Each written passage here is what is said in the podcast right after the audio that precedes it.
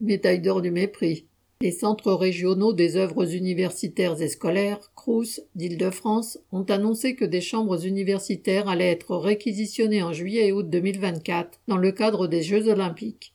3000 de ces logements destinés aux étudiants les plus modestes seraient concernés. Ils serviront à héberger le personnel mobilisé pour l'organisation de cet événement, au moins autant commercial que sportif. Face au que cette annonce a suscité, le Crous a cru bon de préciser que les étudiants concernés retrouveraient leur chambre en septembre et qu'ils n'auront pas à payer le loyer des deux mois concernés. Les autorités sont plus promptes à réquisitionner les logements occupés par les plus modestes que ceux laissés vacants par leurs riches propriétaires. DM.